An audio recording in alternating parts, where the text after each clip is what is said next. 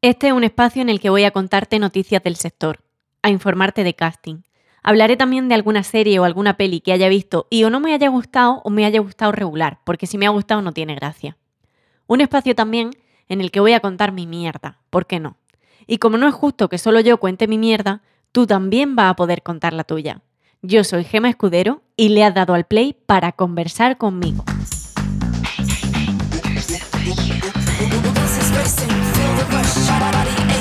Conversar, un podcast de Gema Escudero.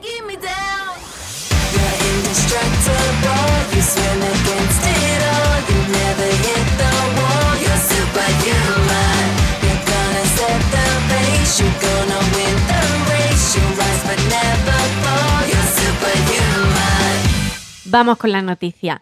El buen patrón, Madres Paralelas y Maisabel se mantienen entre las 10 películas más vistas un viernes más. Entre esas 10 se encuentran también Dune, Sin Tiempo para Morir o La Familia Adams 2. Maisabel fui a verla y os adelanto que va a ser la crítica de hoy, así que hablamos ahora cuando toque. Bueno, hablemos del tema Alec Baldwin, de total actualidad y muy fuerte además. Para los que no sepáis, el actor Alec Baldwin estaba trabajando en el rodaje de Rust, una película de vaquero. Y bueno, accidentalmente disparó a la directora de fotografía Halina Hutchis, la cual murió en el acto. Además de todo esto, también hirió al director Joel Sousa. Han salido a la luz dos nombres que pueden ser clave para entender lo que pasó. Uno de ellos es David Holz, ayudante de dirección de la película, que fue quien entregó el arma cargada al actor diciéndole que estaba todo ok, que era segura. Por lo visto, David ya había sido despedido de otra producción por otro accidente con una pistola que se disparó. En cualquier caso, es posible que la negligencia de Holz fuese no revisar el arma que cogió del carro de atrecho que había preparado la encargada de las armas, Hannah Gutiérrez Druid. Hace unos meses, la joven hablaba de su trabajo como responsable de armas de la película The Old Way y decía no sentirse preparada ni segura para aceptar este trabajo ya que no tenía experiencia y decía que le daba miedo cargar armas ya que nunca lo había hecho antes. No sabemos qué pasó y sinceramente yo no lo entiendo. Ya veremos cómo se siguen desarrollando las investigaciones y qué se saca en claro. Más cositas, los Goya se celebran en Valencia en febrero, cosa que ya sabíamos, pero lo que no sabíamos es que se celebrarán con público y que va a ser algo distinto, ya que va a tener, según lo que han dicho en la academia, figuras de primer nivel como presentadora y presentadores, superando así el concepto de presentador único o pareja de presentadores. Mariano Barroso ha bautizado cariñosamente la gala como la del reencuentro con el público. Por otro lado, ya es la quinta vez que la Gala de los Goya se va a celebrar fuera de Madrid, tras Barcelona, Sevilla y Málaga. Estaremos muy atentos a ver qué tal en Valencia. James Michael Tyler, el actor que interpretó a Gunther en Friends, fallecía el domingo a los 59 años por cáncer de próstata. Se está diciendo que fue este el motivo de que acudiese a la reunión de Friends a través de Zoom y no de forma presencial. Solo quería recalcar lo increíble de su aportación a la comedia a través de la sitcom. Vale, para esta voy a explicar lo que es el Bitcoin porque a lo mejor no todos lo sabemos. El Bitcoin es una criptomoneda y un sistema de pago sin banco central. Bueno, pues el documental Ball Run de Ana Ramón Rubio va a ser el primer proyecto español financiado con Bitcoin. Consiguió 320.000 euros en solo 24 horas. ¿Será esta la nueva manera de financiar cine? Bueno, de esa o de cualquier otra, producir cine está bien. Así que en criptomoneda o no, que se siga creando. Última noticia. Ayer 26 de octubre llegaba HBO Max a España. Os cuento, la suscripción cuesta lo mismo, 8,99. Y si ya tenías HBO, pasa a tener HBO Max. Solo tienes que descargarte la app. ¿Qué va a hacer HBO Max? Añade más contenido del que ya tenía, ya que tendrá canales exclusivos como Warner Media y contenido propio que no estaba disponible. Más novedades.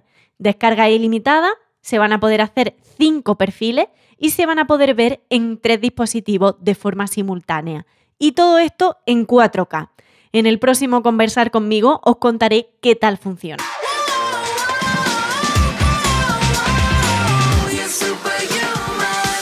Vamos con la crítica, pero antes de la crítica en cuestión voy a contaros cositas que estoy viendo y me están gustando, pero que aún no he acabado. Por ejemplo, Solo asesinato en el edificio, Nine Perfect Strangers y You.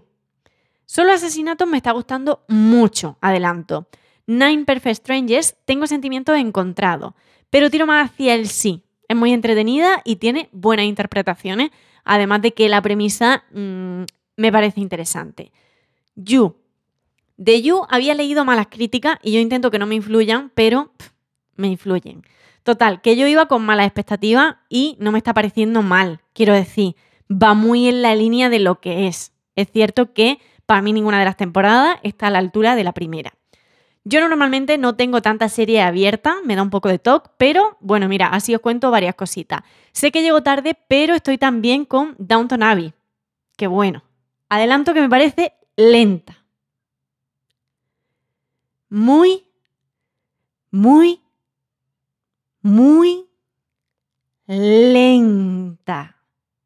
Me inevitable compararla en cierto modo con The Crown. Y sinceramente, por el momento me parece que no le llega a la suela del zapato.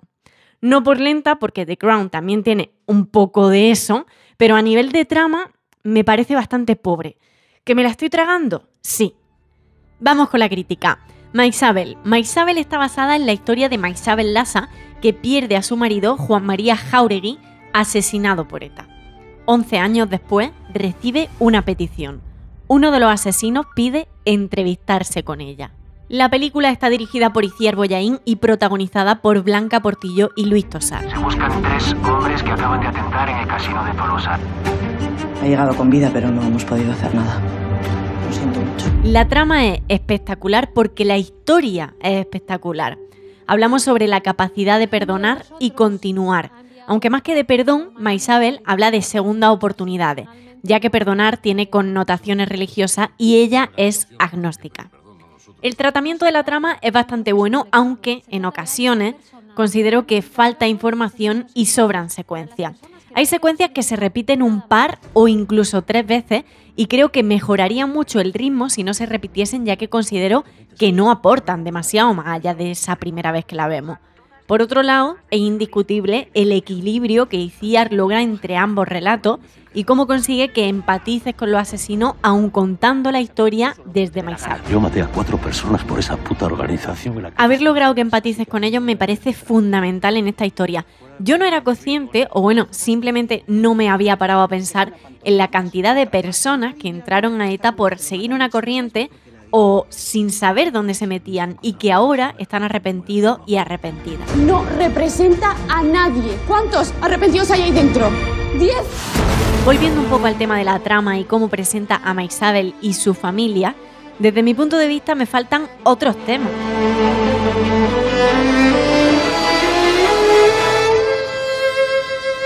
A partir de hoy, esta efeméride nos recordará lo que ha ocurrido y lo que jamás debería volver a ocurrir. Esa madre y esa hija deberían hablar de otras cosas, porque da la sensación de que Maisabel ha dedicado toda su vida a esto, y nada más lejos de la realidad, pero considero que enriquecería la trama el hecho de verla avanzar. Hace todo esto para quedarse tranquila, pero ella el duelo lo va superando, ¿o no? Mm, No sé, es una opinión, ya sabéis. Como dice Iñaki, las opiniones son como los culos, que todo el mundo tiene una. Yo salí del cine pensando, qué película más guay, pero qué larga.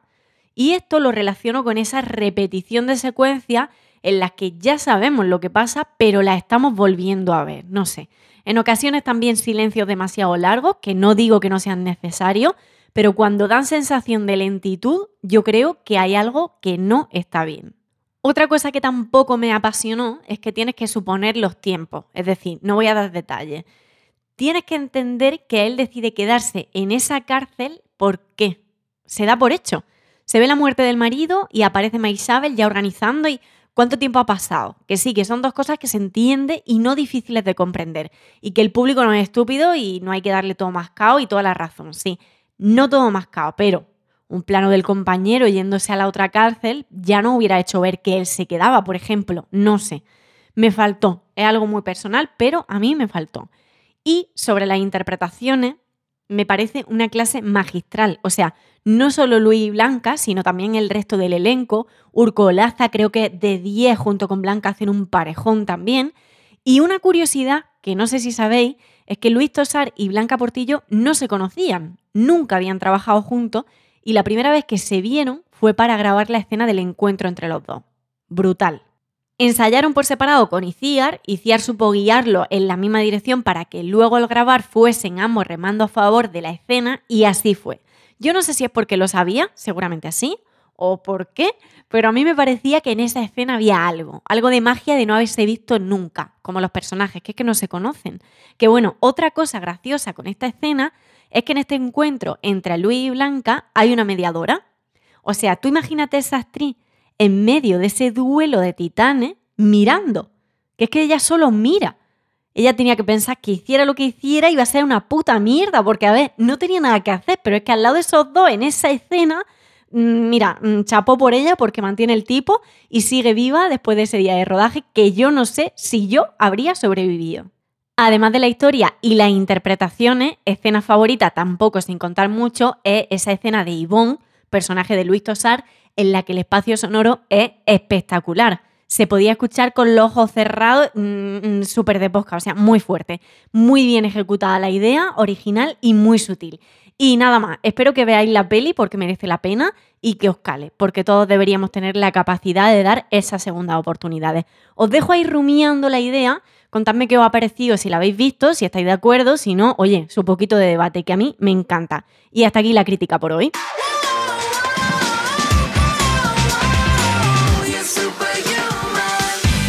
Ha llegado el momento de los castings, espero que los estéis mandando todos. Mucha gente sé que sí y os mando toda la suerte del mundo y espero que lo sigáis haciendo, que para eso lo hago. Sin huellas. Sin huellas es una serie que va a producir Z Studios para Amazon y va a ser dirigida por Gema Ferrate, Coldo Serra, Samantha López Esperanza y Paco Caballero. Solo puedo decir que la comedia va a tener 8 capítulos de 40 minutos y que se está haciendo casting, pero no sé decir más. Así que oye, buscaros la vida un poquito, que si no lo hago yo todo. Una vida no tan simple. En noviembre y diciembre se rodará la próxima película de Félix Vizcarret, director de Bajo la Estrella, y la productora es Lamia Producciones. Los directores de casting son Techave Accha y Florencia Inés González. Buscaban niño y niña, así que ya sabéis, primo, hermana, sobrino, hijo, incluso, oye, quién sabe, foto, nombre y edad del niño, más vídeo de presentación a casting Flor arroba gmail.com. La desconocida, el director es Pablo Maqueda y la directora de casting es Arancha Vélez. Nada más os puedo decir porque no lo sé. Y nada, nada más os puedo decir porque no tengo noticias, más noticias de más casting eh, por el momento. El que los tenga, la que los tenga, pues que nos los cuente a todos los demás.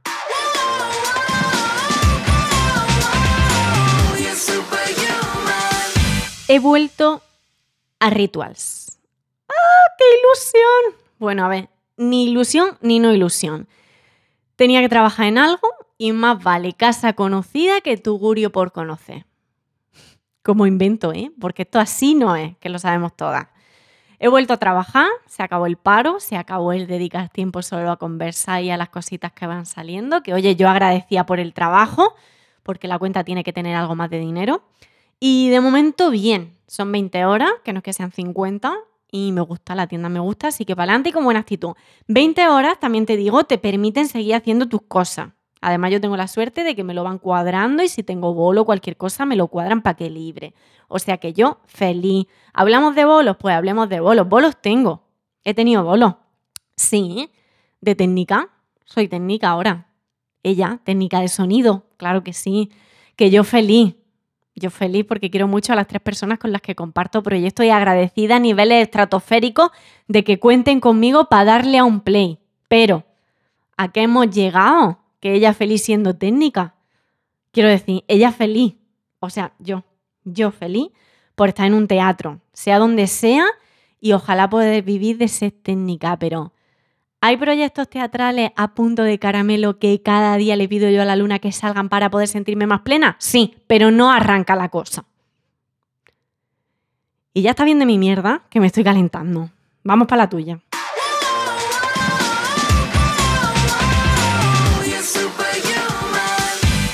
Me siento, se sienta ella, con gafas de sol y sin mascarilla, ¿vale? Y empieza a preguntarme, bueno, y tú cuéntame cosas a este tono, ¿eh? Pues bueno, le cuento un poco, que soy actriz, que bla, bla, que vale, vale, no sé qué, y se me queda mirando.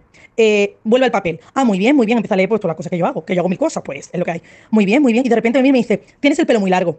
Eh, digo, ya. Dice, ¿sabes que con el pelo tan largo y rizado eh, aparenta ser muy andaluza? Es decir, te pueden echar de muchísimos procesos simplemente por tu pelo mm, tan largo. Tienes que llevar algo más actual. Y la miro, entonces, ¿cómo soy yo con mi pelo? La miro y le digo, eh, si no es para algo muy importante, no me voy a cortar el pelo porque sí. Me dice, vale, pues probamos seis meses. Y si no, y si no funciona, pues nada. O te puedes cortar el pelo y ver cómo vamos después. Mi cara. Mi cara, un poema, menos mal que lleva mascarilla. O sea, amiga, ¿qué hago? Me, me tiro por un balcón y yo me pregunto, mm, ¿qué es ser demasiado andaluza? Mm, a ver. Mira, tía, de verdad que la superioridad moral con la que se piensan algunos no andaluces es insoportable, en serio. ¿Dónde se compra esa superioridad moral? O sea, ¿qué es ser demasiado andaluza? Pues cariño, Alba, yo no lo sé, te juro que no lo sé, pero ser demasiado gilipollas es eso, eres tú, mi vida, eres tú, mi ciela. Además, esta persona pensándose, pues, pues es que no sé quién se piensa, yo qué sé. Hay muchas, infinitas maneras de decir las cosas. Y esa no es una.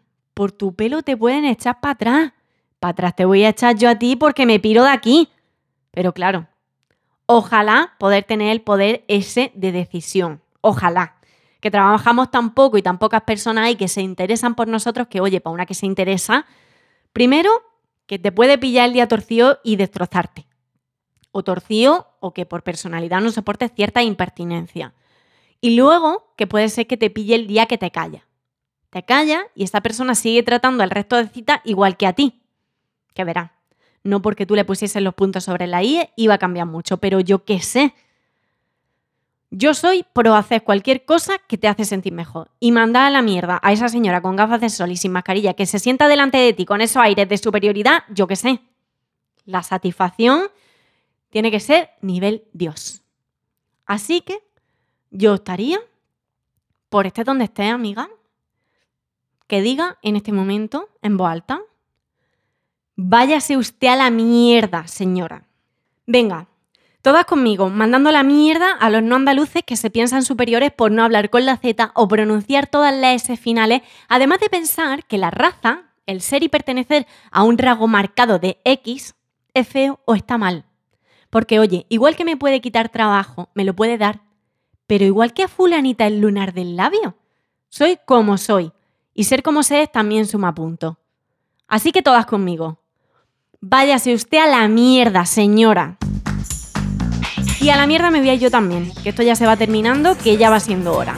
Oye, cualquier cosa que queráis, escribidme, sugerencias, dudas, propuestas de tema o invitadas e invitados, lo que queráis. Es guay que si sigues el contenido y te gusta, se lo envía a tu amigo, actores, actrices, directoras que seguro que a ellos también les puede gustar. Y que hasta luego. Que gracias también a los ansiosos que esperáis los miércoles y especialmente a los fans de Conversar conmigo. Conversar, un podcast de Gema Escudero producido por Universo Media. As humans, we're naturally driven by the search for better. But when it comes to hiring, the best way to search for a candidate isn't to search at all. Don't search, match with Indeed. When I was looking to hire someone, it was so slow and overwhelming. I wish I had used Indeed. If you need to hire, you need Indeed. Indeed is your matching and hiring platform with over 350 million global monthly visitors, according to Indeed data, and a matching engine that helps you find quality candidates fast. Ditch the busy work. Use Indeed for scheduling, screening, and messaging so you can connect with candidates faster. And Indeed doesn't just help you hire faster. 93% of employers agree Indeed delivers the highest quality matches compared to other job sites, according to a recent Indeed survey. And listeners of this show will get a $75 sponsored job credit to get your jobs more visibility at Indeed.com slash podcast. That's Indeed.com slash podcast. Terms and conditions apply.